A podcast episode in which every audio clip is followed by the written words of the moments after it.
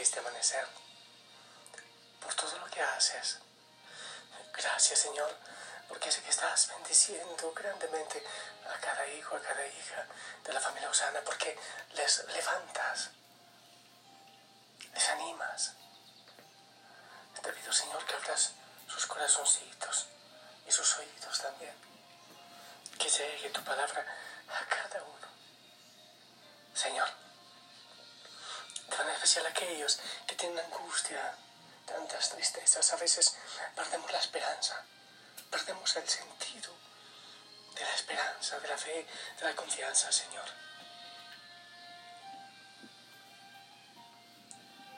Algunos quizás distraídos. Ven, Señor, y abraza. Ven, Señor. Ven y enamora. Amén. Hijo y Osana, hermoso acaba de pasar un, un colibrí verde y blanco, precioso. Eh, aquí eh, es hermoso ver todos los regalos del Señor. Un abrazo grande. Sonríe, por favor, sonríe. Gracias por esa sonrisa, por tu oración y por tu abrazo.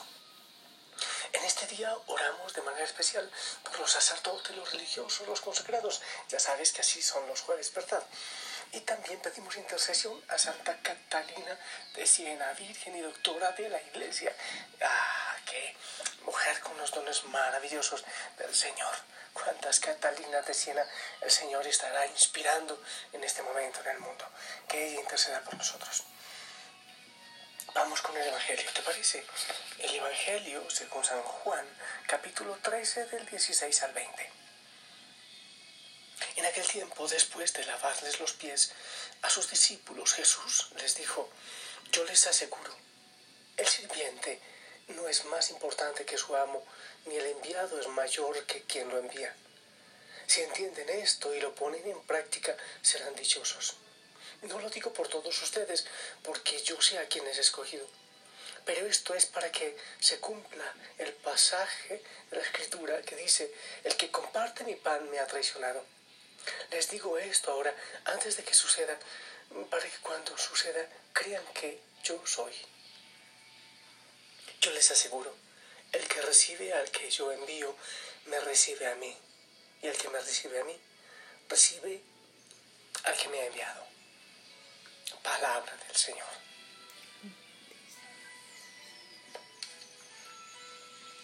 Bueno, pues te cuento que durante algunas semanas vamos a, estar avanzando en este discurso de cinco capítulos que recuerda nuestro evangelista Juan, eh, el escritor de, este evangelio, eh, en la última cena, en torno a la última cena, el lavatorio de los pies y este discurso largo como entre amigos, este diálogo ameno del Señor con sus discípulos, con sus apóstoles, es hermoso. Y pensaba yo, ah, antes de empezar a grabar, no sé, pasa, a mí me ocurre, por ejemplo, con, con los monjes, me ocurre con algunas familias, algunas personas en especial, que uno entra en una tertulia así profunda, donde se abre el corazón y, se sacan tantas cosas hermosas. Eso, eso es lo que hace el Señor. Es como, como su testamento antes de irse a la cruz, como un papá que, que comparte con sus hijos antes de, de irse o de viaje, en fin no sé, seguramente también tú lo has vivido, pero qué hermoso es vivir esta experiencia de diálogo y de compartir con el Señor. Esas tertulias, ah, bueno, por ejemplo, anoche, alguna situación por la cual no fue fácil eh, dormir temprano, entonces a media luz yo contemplando a Jesús en la cruz y contemplándole eh, también en la Eucaristía, abro mi corazón y empiezo a decirle, a, a, contarle cosas, a preguntarle también, a ofrecer mi corazón, o sea, abrirse completamente. Esas tertulias hermosas eh, que son tan necesarias, que son tan importantes. Abrir el corazón, ve, Señor, yo quiero escucharte, pero también ahora quiero que me escuches. Y abro el corazón y a veces sale una lagrimita, a veces hay sonrisas, en fin, es hermoso. Así que esas tertulias son importantes, así como también hay veces que nos quedamos en quietud y sencillamente no hablamos, sino que estamos gozando, disfrutando de todo lo que el Señor quiera regalarnos. Ese puntito quería yo que fuese el primero eh, en esta reflexión, la tertulia con el Señor, disfrutar el tiempo con Él como se sientan unos amigos al calor de un café quizás, aunque sea de un vaso de agua, o, de la música, o del silencio, o como lo hacen los enamorados. Así cuando están en el campo y miran sencillamente un paisaje y se miran mutuamente, ese contacto, ese encuentro, esa relación de amigos y de personas que se aman, podemos preguntarnos si lo frecuentamos. Hay veces que no tenemos tiempo, ¿verdad? Hay veces quizás que que nuestra oración es tan mecánica, tan artificial, tan repetitiva, pero hay que abrir el corazón.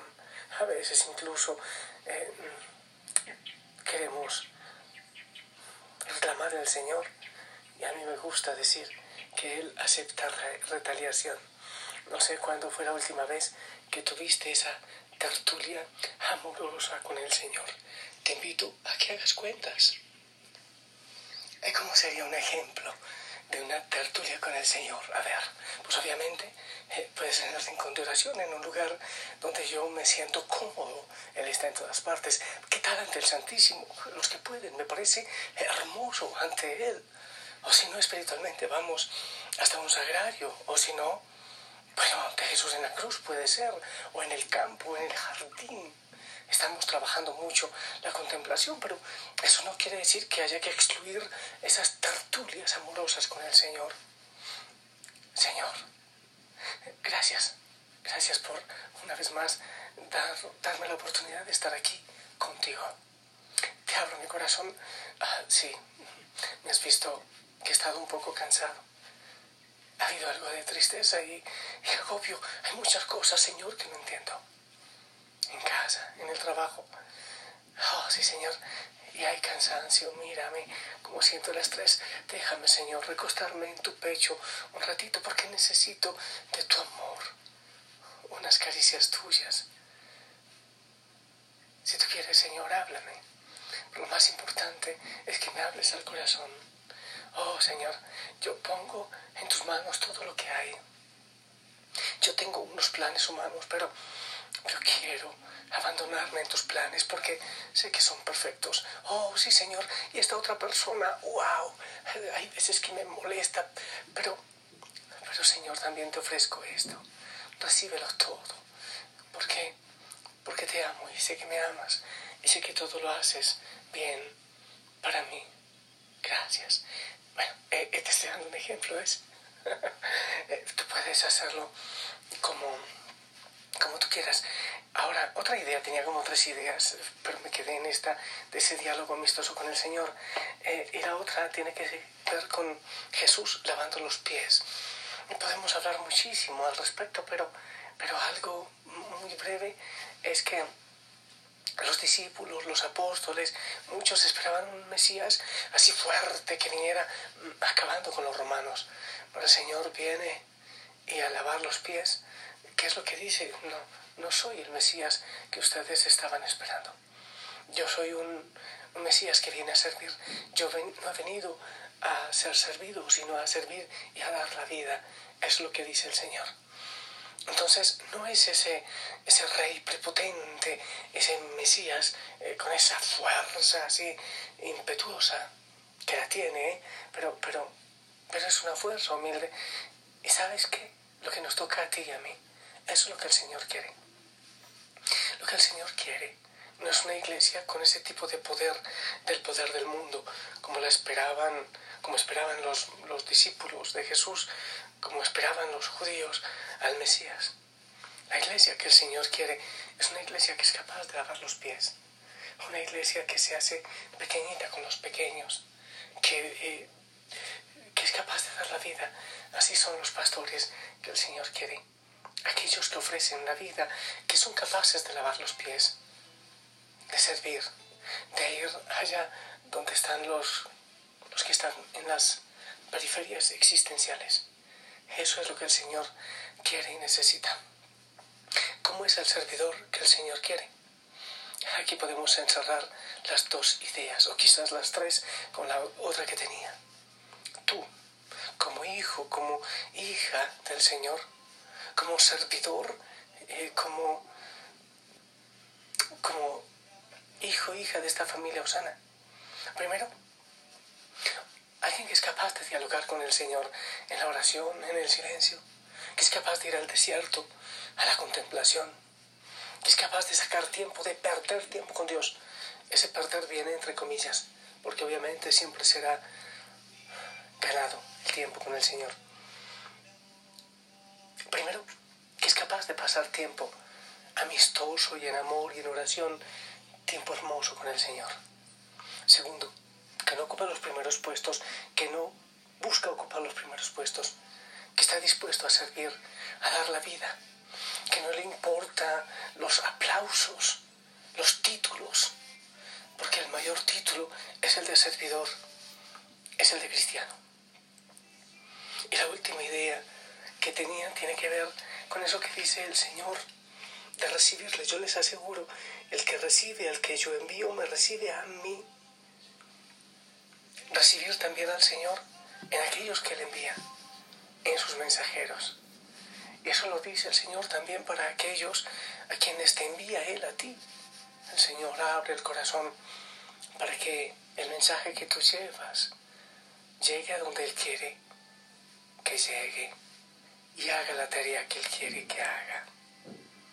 Lo primero, te lo repito una vez más, sacar tiempo con el Señor, diálogo, relación, estar con Él ¿Cómo podemos hablar Él si no pasamos tiempo con Él?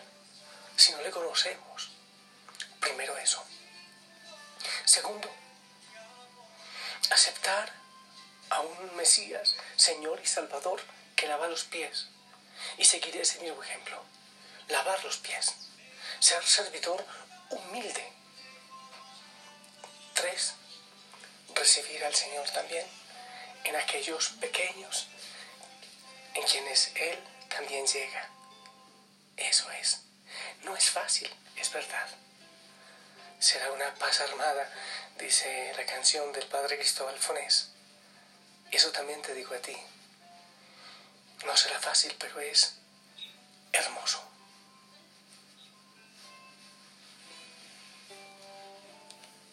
Será una paz armada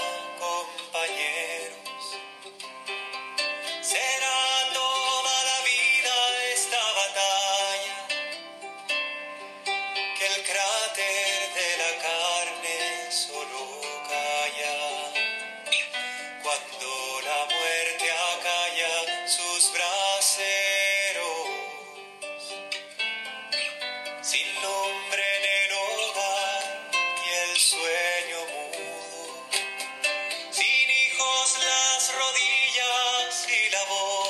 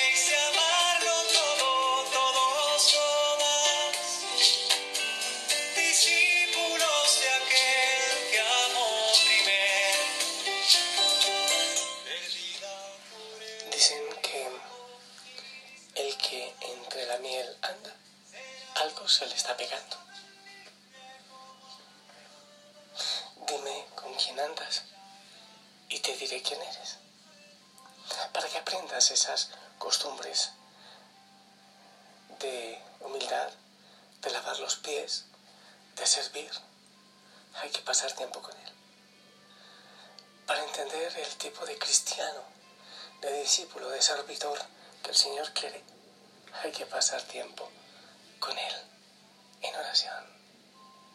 en paz. Así como las veces que se iba solo con sus apóstoles, se retiraba para estar con ellos. Porque dice la palabra que ni siquiera les quedaba tiempo para comer. Pero Él quiere tiempo contigo y conmigo. Para que aprendamos el camino de la humildad y no de la búsqueda de la grandeza. Ahí te queda la tarea. Encuéntrate con Él. Yo te bendigo en el nombre del Padre, del Hijo y del Espíritu Santo. Amén. Esperamos tu bendición.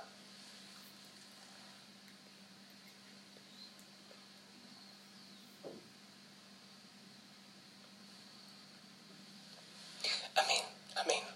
Gracias. Un abrazo grande, sonríe. Te bendigo, que el Señor bendiga tus manos, tus pies, tu corazón y todo lo que harás en este día, que sea Él obrando, actuando en ti. Que el Señor te proteja a ti, lo que harás, proteja a tu familia, a los tuyos y les acompañe. Gracias, gracias por orar conmigo, gracias por tu bendición. La Madre María te lleve de la mano. Hasta pronto.